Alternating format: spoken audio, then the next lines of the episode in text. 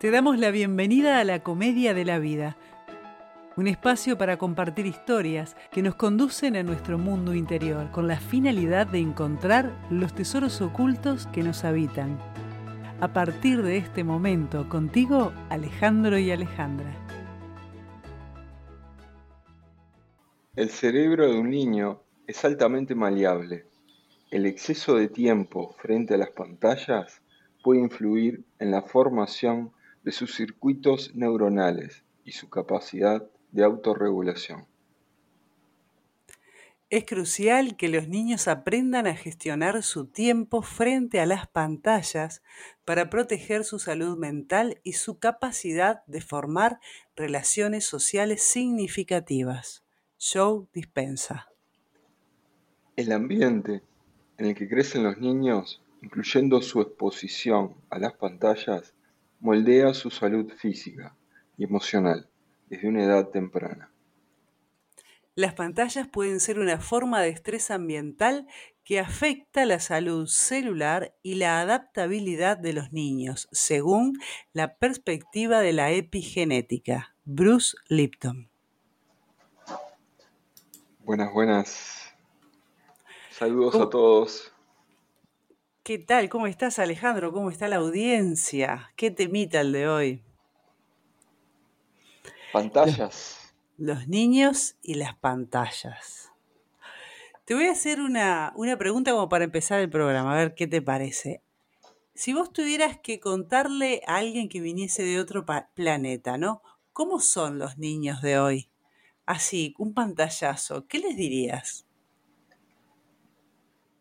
¿Qué hablarías decir de, la infancia?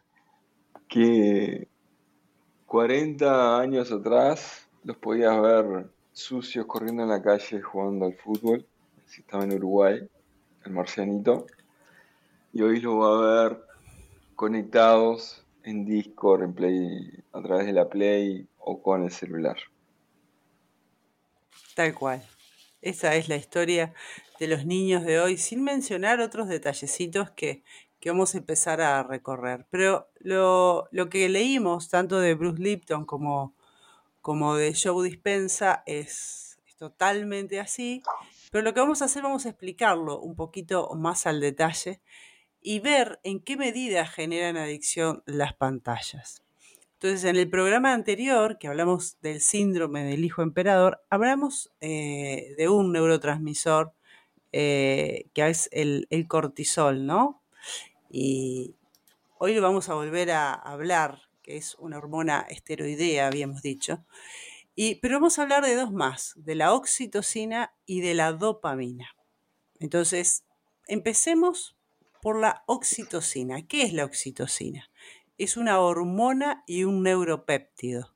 Ejerce funciones como neuromodulador en el sistema nervioso central, modulando comportamientos sociales, sentimentales, patrones sexuales y la conducta parental.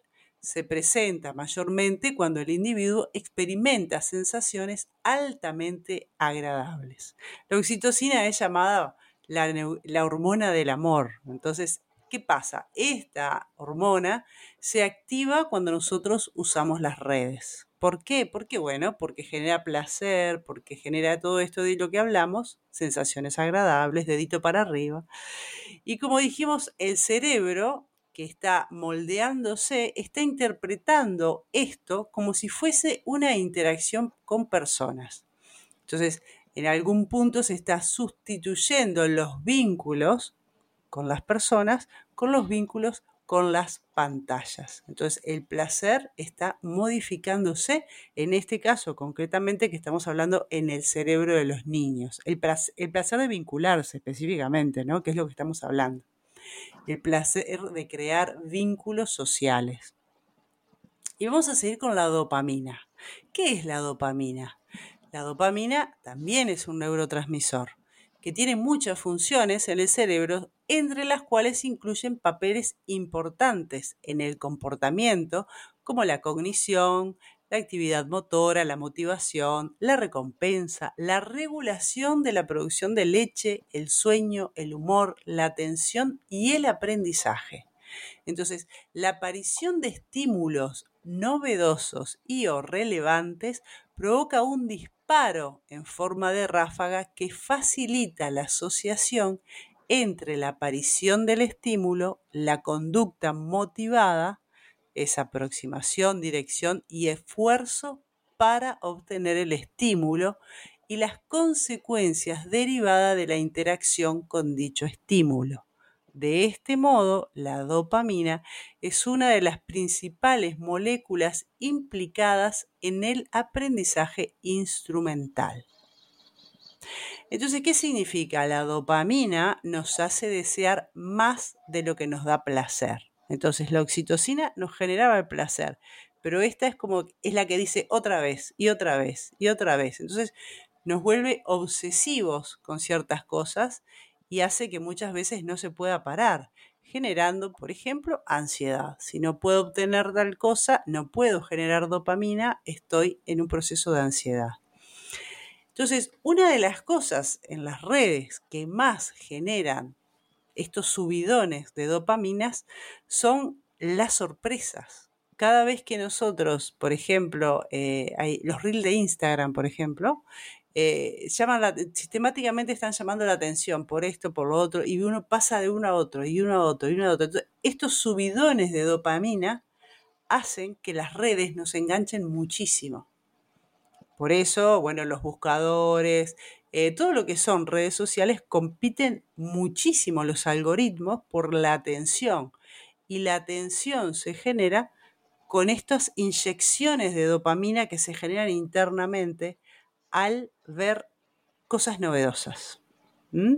Entonces, imagínense en los niños con esa permeabilidad que tienen esos cerebros, el nivel de adicción que se genera, y no solo en los niños, ¿no?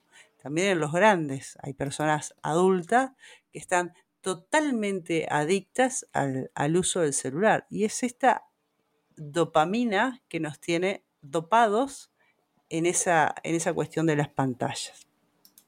Y por último, lo nombramos la otra vez, tenemos a nuestro amigo el cortisol. Como dijimos, el cortisol es una hidrocortisona, es una hormona esteroidea o glucocorticoide. Se libera como respuesta al estrés y a un nivel bajo de glucosa en la sangre. Sus funciones principales son la de incrementar el nivel de azúcar en sangre, glucemia, suprimir el sistema inmunológico y ayudar al metabolismo de las grasas, proteínas y carbohidratos. Sin embargo, uno de los efectos del cortisol es que disminuye la formación ósea, lo cual hablamos también en el programa anterior, pudiendo generar problemas de crecimiento. El cortisol es liberado, liberado en respuesta al estrés y actúa para restablecer la homeostasis, etc. Entonces, ¿qué pasa con el cortisol? al dejar de revisar el celular puede generar la liberación de esta, de, esta hormona y esto significaría que el niño está, el niño y el adulto, vamos a entendernos, ¿no? elevando los niveles de estrés, porque por un lado tengo la dopamina ¿eh? generándome la adicción, pero por el otro lado tengo el cortisol generándome estrés porque no tengo lo que necesito. ¿Hasta acá esto queda más o menos claro? Sí, Ale, infelizmente está claro. Y si esto lo sumas a lo que hablamos de niños emperadores, es una combinación brutal. Y si esos niños después son adolescentes, es peor todavía. Así que supongo que vamos a precisar varios episodios para desentrañar esto.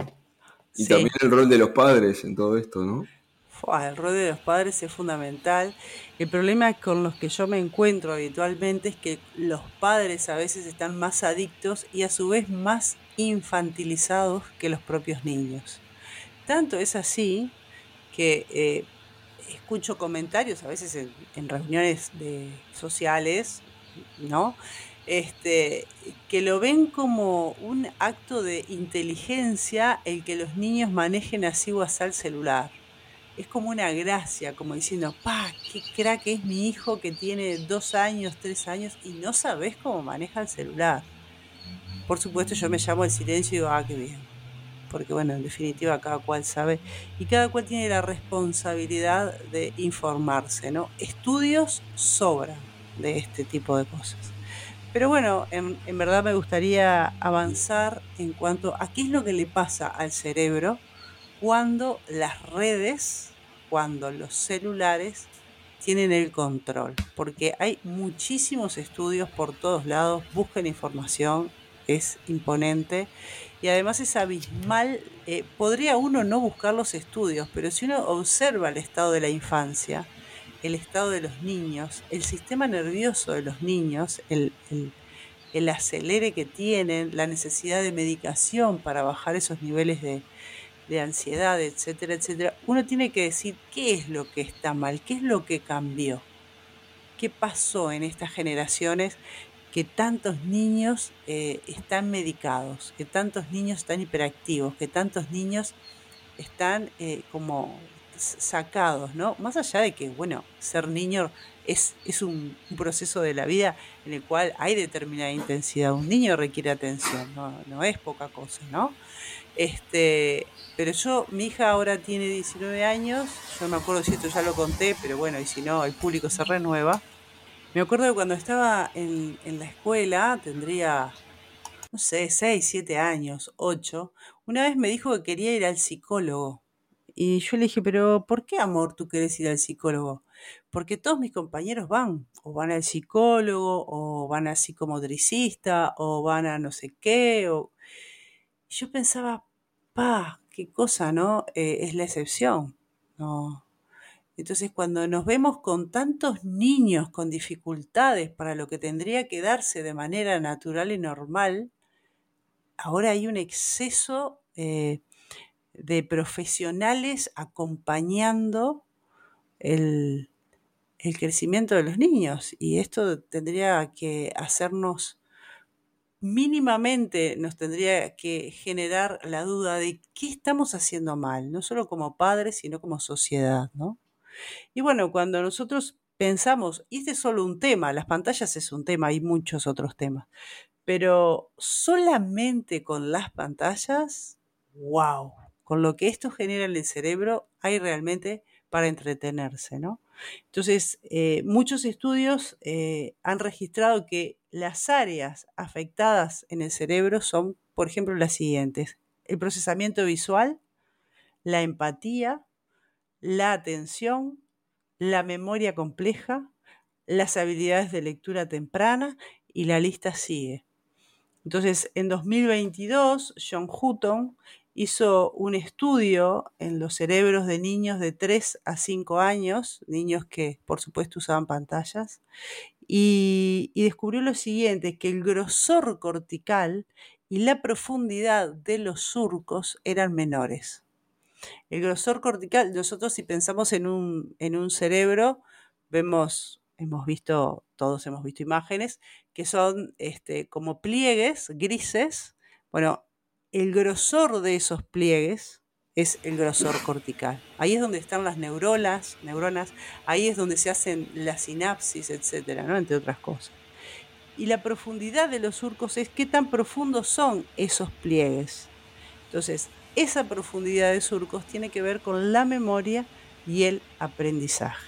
Entonces, el cerebro crece muy rápido antes de los 5 años. De hecho, hasta los 6 años es cuando el cerebro tiene la mayor neuroplasticidad. ¿Y qué es la neuroplasticidad? La neuroplasticidad es la capacidad de aprendizaje, la capacidad de es la adaptabilidad del cerebro a nuevos procesos, a nueva información. De hecho, en, un estudio que hace, eh, se hizo hace muchísimos años, porque antes de que, de que mi hija naciera incluso, eh, yo leía muchísimos libros acerca de, la formación del cerebro y de los niños, este, tanto así que me decían que iba a ser una niña de manual, me acuerdo, me tomaban el pelo, me decía la, nena de manual, porque yo me leía todos los libros y yo quería estar informada acerca de, cómo funcionaba el cerebro en, desde la concepción hasta en, esas primeras formaciones hasta después en, eh, en la infancia, ¿no? Y una de las cosas que me acuerdo de todo, de todo ese tiempo es que decía que la permeabilidad del cerebro para aprender idiomas estaba dada en los dos años y medio. Date cuenta, o sea, ningún niño aprende idiomas a los dos años y medio y espero que a nadie se le ocurra empezar a enseñarle idiomas a los dos años y medio de la manera que se enseñan los idiomas, porque obviamente eh, hay un sistema estructurado para enseñar idiomas siempre, ¿no? Y los niños tienen que aprender jugando, entonces hoy también tenemos un exceso de meterle información a los niños para que estén preparados, que lo único que hacemos es llenar sus espacios de actividades. Esto tiene otra, otras connotaciones. Tendríamos que hacer un capítulo solo para, para lo que eso significa, ¿no? Entonces, imagínate la neuroplasticidad de ese cerebro que se está preparando para el mundo entre 0 y 10 años. Pero imagínate que en esas etapas estamos activando la oxitocina, la dopamina y el cortisol con el uso de pantallas. El desastre es de tamaño mayúsculo y además lo que estamos afectando y lo que estamos inhibiendo en la formación de estos cerebros es bestial. Eh, hay un neurocientífico francés, Michel Desmourguet, que él dice que la tecnología en niños podría generar lo siguiente, problemas de atención, concentración. Dice que disminuye la calidad y la cantidad del sueño, ya que eh, la luz azul de los celulares inhibe la secreción de la melatonina. La melatonina es lo que nos invita a dormir. ¿Y esto qué genera? Imagínate un niño que además no duerme o no duerme bien. Esto va a generar impulsividad, deterioro de la memoria, deterioro del aprendizaje, deterioro de las funciones eh, intelectuales diurnas, etcétera, ¿no? Em, el otro día, hablando con una consultante, eh, me comentaba, eh, papás separados, me comentaba que su hija la llama a las 3 de la mañana para decirle que no se puede dormir. Y bueno, obviamente, ¿con qué estaba la niña? Y con el celular. Claro, entonces, este, tendríamos que partir de la base de que un niño no puede tener pantallas en la habitación un niño que se va a dormir se tiene que ir a dormir con un cuento, con una canción. Un niño se tiene que ir a dormir activando la imaginación, haciendo uso de sus propios recursos internos, generando redes neuronales con su propio esfuerzo, digámosle. Porque el celular genera tanta, tanto contenido de estímulos externos que no hay espacio para desarrollar lo interno. Es, es, es, brutal esto. Pero imagínense la cantidad de horas, ¿no? Y, la cantidad de efectos. Eh, yo sé de niños que tienen 5 y 6 años y tienen TikTok. Eh, niños de esas, niñas de esas edades que son muy buenas haciendo el perreo cuando bailan. Y yo me pregunto, ¿qué les pasa a los adultos? ¿Dónde están durmiendo? ¿Qué les está pasando a ellos en sus propios cerebros? ¿En qué están tan dormidos que no logran distinguir, no logran entender qué es la infancia? La infancia es sagrada, ¿no? La infancia es, eh, es algo que uno tiene que cuidar, que atesorar. Es, no, es, no es algo para tomárselo a la ligera. Entonces, también, como dijimos lo, comentamos en el capítulo anterior, es, es muy fácil darle un niño al celular, porque realmente es un chupete electrónico. El niño con el celular va a generar tantos estímulos que nosotros sabemos que está ahí. Es como que, como no corre sangre, no pasa nada, ¿no? Entonces es la, un poco lo que, lo que habíamos comentado, que también lo, lo comenté en el otro programa, ¿no? Eh, esta frase que es, es brutal, dañar a los niños para hacer que los adultos se sientan seguros es definitivamente un nuevo hito en la miseria de la raza humana. Entonces, eh, tenemos adultos tan inestables que lo único que hacen es, romper la infancia, ¿no? generarle a los niños un futuro en el que van a tener que invertir muchísima, muchísima energía y seguramente muchísimo dolor para recuperar y restaurar estos procesos que se están dando de manera tan rápida además, porque es como una bola de nieve. Y, esto es un, un, círculo vicioso, ¿no? los adultos que llegan en su propio mundo, llegan cansados de trabajar, ponen chupete electrónico, los niños crecen, son adolescentes y descubren de repente los adultos, mi hijo no me habla, mi hijo tiene problemas, o y ahí salen corriendo al médico, al psiquiatra o al psicólogo. Sí. Eh, era mucho más barato, mucho más sano estar atentos cuando eran chicos.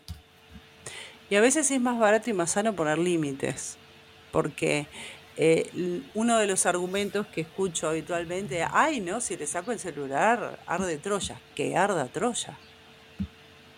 Entonces, que el niño llore, que, un, que un adulto no pueda sostener que un niño llore, grite y patalee por algo que a todas luces le hace mal, es, es que no se han puesto límites. Mm, yo siempre cuento, que capaz que ya lo conté, pero de última, como te dije, el, público se renueva. Una vez, este, cuando mi niña era chica, eh, no me acuerdo por qué la rezongué eh, y se puso a llorar y yo le dije, mira amor, si me vas a pedir algo, hacelo con dignidad, porque a mí si hay algo que no me conmueven son las lágrimas. Le dije, yo soy tu madre y esto es lo que tengo que hacer, marcarte el camino. Si para ti está bien, está bien, y si no, no pasa nada. Porque además me había dicho en ese, en ese, mientras lloraba, me decía, no te, así no te voy a poder querer más. Entonces yo le dije, bueno, está bien, si tú no me querés, yo no tengo problemas con eso, pero para mí es importante que yo haga lo correcto. Y lo correcto es esto. Para eso soy tu madre. Así que punto número uno, no me manipules. Punto número dos, conmigo. Las lágrimas no funcionan. Entonces, hay tantos padres que les cuesta poner límites claros y contundentes con lo necesario que son los límites en la infancia, límites amorosos, como hablamos la otra vez. El niño necesita que se le explique, los niños son muy inteligentes. De hecho, yo siempre digo, cada niño que nace es una versión superior a los padres. Porque ese niño ya está haciendo, vino después. Entonces, una versión inferior como los padres, tenemos que hacer que esta nueva tecnología, llamémosle así, esta nueva tecnología humana crezca dentro de parámetros saludables. Pero entonces, si tendremos que esmerarnos en nosotros mismos para criar hijos saludables. Y yo los, las cosas que veo, eh, las cosas con las que me encuentro en el ambiente es, es, es demencial porque es la norma. Y como es la norma, eh, eh, las personas están perdiendo la capacidad de asombro ante las bestialidades que hacen con los niños. Entonces, en, esta, en este momento, hablando de, eh, estábamos hablando del neurocientífico francés Michel Desmourguet, él decía, los niños están teniendo privación de experiencias saludables, porque eso lo está reemplazando los celulares. ¿Qué son experiencias saludables? Tomar aire, salir, jugar a la pelota, aburrirse, Aburrirse es una experiencia fundamental que el niño tiene que tener, porque aburrirse nos ayuda a encontrar recursos internos, nos ayuda a conectar con cosas que no vienen del exterior, que vienen del interior. Aburrirnos nos ayuda a contactar con nosotros mismos nos ayuda a amarnos, a conocernos. ¿Cómo puede ser que no se admita que un niño se aburra? Es necesario para crecer. ¿Quién no se aburrió en la vida? Entonces, este neurocientífico dice que niños de dos años con 50 minutos por día de pantallas, yo no, eh, a, mí yo solo eh, eh, leer esta información me pone los pelos de punta. ¿Qué hace un niño de dos años con una pantalla? De verdad no me entra en la cabeza, ¿no? Eh, él dice, en 24 meses son más de 600 horas. En niños de 18, mes, 18 meses, Alejandro, año y medio, cada media hora que dedican por día al móvil, multiplican por 2,5 la probabilidad de sufrir retrasos en el lenguaje. está comprobado, el celular genera bajo rendimiento académico, problemas de salud físicos y psicológicos, obesidad, bulimia y anorexia, depresión, ansiedad. ¿Por qué? Y uno dice, bueno, pero ¿por qué un celular podría generar problemas de salud físicos y psicológicos? Porque no se mueven, porque ven lo que otros tienen y ellos no, ven otro mundo, ven otras realidades y lo único que necesitan es poder tener eso, crea un montón de desvalorización, como otros cuerpos, ¿no? Sí, otros cuerpos, ese es el tema, ¿no? Eh, la imagen. Imagínate el problema de imagen que generan los celulares en los adolescentes. Y ya no estamos hablando solamente de, la pantalla y el cerebro. Ahora, si nos vamos al contenido de lo que ven, hace años yo tenía un, este, un niño en el barrio en el que yo vivía que con 10 años consumía pornografía. Y esto, que parece, uh, es tan habitual, es tan terroríficamente habitual. Estamos con cerebros en formación. Por favor, paren el mundo y, observen un poquito lo que está pasando. Y a esto le vamos a agregar algo más que está presente, ah, ya no hablamos de la, de la, solo de las, de las pantallas en los celulares, sino del, mayor consumo eh, del, séptimo arte, ¿no? que es la violencia. La violencia en espacios digitales tiene una publicidad bestial. Tanto es así, nosotros estamos en Uruguay, en Uruguay, eh, según el, el, último censo, seguimos siendo los mismos 3 millones de siempre. Y yo a veces eh, veo las noticias, que cualquiera que mire las noticias en Uruguay, eh, eh, hay, las primeras cinco noticias es que los muertos, ¿no? Los muertos por un balazo de aquí, un balazo de allá, la, la, la, la. Yo digo, en, en breve no somos más 3 millones, porque más los que se mueren de otras cosas normales que se tiene que morir la gente, no sé, procesos biológicos naturales, enfermedades, vejez, lo que sea, nosotros estamos teniendo una cantidad de muertes generadas por la violencia, porque hay una, una, un consumo de violencia en la sociedad que nunca estuvo en estos niveles. Realmente, nunca estuvo en estos niveles. Entonces, eh, en cuanto a esto, a mí muchas personas me dicen, Fa, ¿viste tal cosa? Digo, no, yo eso no le pongo a mi cerebro, porque es como que ya hay demasiado de eso, ¿no? Cultiva tu jardín. Totalmente, cultiva tu jardín. Eh, lo que uno se alimenta en, a nivel de cerebro es, es, el equivalente a lo que uno se alimenta a nivel de lo que comemos. Entonces la, nutrición de las imágenes, la nutrición de lo que estamos viendo y estamos normalizando todos los días es fundamental para estar sano o para estar enfermo, depende a lo que le dediquemos tiempo y energía, como todo en la vida. Entonces, vamos a ver, considerando todo esto que hemos hablado, vamos a brevemente ver qué es lo que necesita un niño entre 0 y 6 años cuando hay esta mayor neuroplasticidad. Entonces, ¿qué es lo que necesita? Bueno, por ejemplo, estudios han, han mostrado que el afecto es algo fundamental para desarrollarse y el afecto interfiere, influye en el desarrollo del hipocampo. Los niños que son afectuosos, que tienen una familia que los, los cuide, los mime, los que hace que el hipocampo sea más grande. ¿Y qué hace el hipocampo? El hipocampo maneja el estrés y los procesos inflamatorios del cuerpo. Entonces, ¿qué significa esto? Que un niño que está emocionalmente contenido va a manejar mejor el estrés y va a tener en su cuerpo menos inflamación, por ejemplo. Esto entre otras cosas, ¿no? Entonces, cuando nosotros hablamos de contener al niño emocionalmente, Estamos hablando de tener un ambiente afectuoso para desarrollarse, lo cual no tiene nada que ver con la sobreprotección. No tiene nada que ver con esos excesos, porque la sobreprotección obviamente también es un exceso. Entonces, ¿qué significa? Si cada vez, cada vez que una persona tiene miedo, nosotros en programas anteriores hemos hablado de la amígdala y que se activa la amígdala. Pero en el niño se activa, en todos, ¿no? Se activa la amígdala y la corteza prefrontal. ¿Se acuerdan cuando hablamos, te acuerdas Alejandro cuando hablamos del lóbulo frontal, que es el director de la orquesta? Entonces, ¿qué significa? Que si nosotros sobreprotegemos al niño, solo vamos a activar la amígdala, pero el niño no va a buscar en su, en su cerebro, en su lóbulo frontal, herramientas para resolver esa situación de estrés. Porque hay alguien sobreprotegiéndolo. ¿Te das cuenta?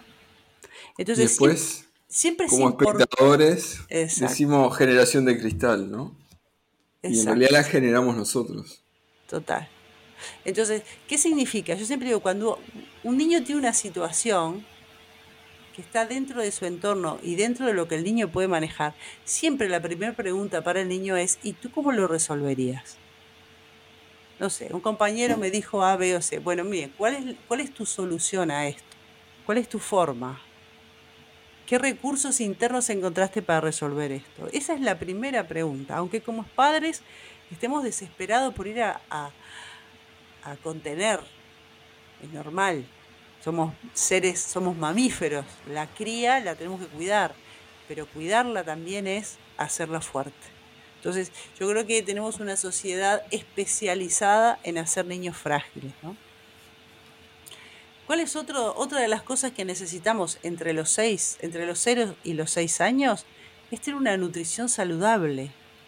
Hoy por hoy los alimentos de los niños son ultraprocesados. Yo escucho a gente decir, es lo único que comen. Yo digo, ¿what?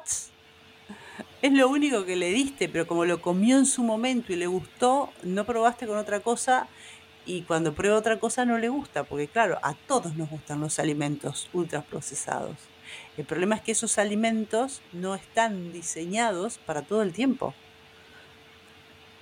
Entonces, ¿qué pasa? Que los ultraprocesados también generan adicción. Esto es como para 15 capítulos más. Sí, sí, lo de los alimentos. El límbico a full. Pero para que vos te des cuenta de un ejemplo, fíjate qué es lo que hay en los cumpleaños infantiles. En los cumpleaños infantiles la alimentación es todo lo que no hay que comer, todo lo que no hay que beber. Son todas, estamos alimentando a los niños. Andate un cumpleaños infantil y te queda clarísimo. Hamburguesas, carbohidratos, bebidas refrescantes, caramelos, golosinas, es todo lo que hay que evitar. Así son los cumpleaños infantiles. Bueno, lo otro que también ya lo hablamos, dormir. Entonces cuando nosotros dormimos se activan las hormonas del crecimiento y obviamente ya hablamos de la melatonina y qué pasa con las pantallas cuando nos acostamos a dormir. O sea que el niño dos horas antes de dormir ya no tendría que tener pantallas. Tendría que estar todo eso guardado. Y si tienen entre 0 y 6 años no tiene que tener contacto con las pantallas. O sea, el límite es para niños mayores de esa edad. Porque hasta los 6 años los niños no deberían ni conocer el celular más que verlo de lejos en sus padres. ¿Qué más necesitamos para desarrollar la neuroplasticidad en esta etapa? Bueno, el ejercicio y el juego. El ejercicio y el juego mejora el aprendizaje, la memoria, eh, se mejora la actividad sináptica. La actividad sináptica es la conexión que hay entre las neuronas. Es como, imagínate carreteras, las neuronas se comunican a través de esas carreteras. Entonces, la actividad mejorar la actividad sináptica significa que nosotros estamos teniendo mejores carreteras. Entonces, se aumenta la vascularidad cerebral. Lo mismo, las carreteras empiezan a, tener mucho tránsito, mucha sangre que va y viene. ¿Por qué? Porque nos estamos moviendo. ¿Mm? Ahora, ¿qué es lo que pasa? Cuando nosotros hablamos de ejercicio y juego, muchas personas piensan que, van bien con eso porque están mandando a sus hijos actividades controladas. Bueno, esto genera estrés. Volvemos al cortisol. Porque el niño tiene que cumplir horarios, porque el niño... Entonces, ¿qué significa? Que el niño tiene que tener juego libre, espacio para aburrirse, espacio para crear. Yo no sé, Alejandro, si vos te acordás eh, de tu infancia, pero hay una edad en la infancia nosotros, que esto lo hablamos en los primeros capítulos, en que cuando el niño se siente que es Superman, más o menos en los 7 años, 6, 7 años, entre los 5 y los 8, este, y que realmente lo siente y se pone la capa y, y lo vive. Cuando nosotros le damos pantallas al, niño, toda la información que está recibiendo es externa, no, no se activa lo interno, no se activa la imaginación, no se activa ese poder que siente el niño de sentir que va a ser esto, que es lo otro, que lo está viviendo. Entonces el juego libre es fundamental para esto, donde encuentra sus propios recursos, donde haga, no sé, eh, donde haga un monstruo con eh, con masas, masas de, moldear, donde diseñe, no sé, un avión, donde construya un edificio magnífico con el que juegan sus, sus, sus juguetitos, lo que sea. Pero el juego libre es fundamental.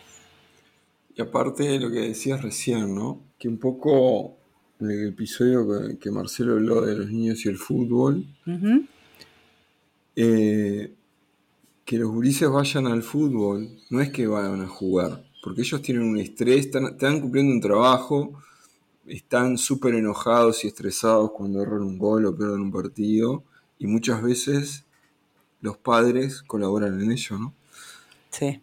Lo que estamos hablando de juego es estar tranquilo, jugando en la tierra, en la calle, siendo ellos.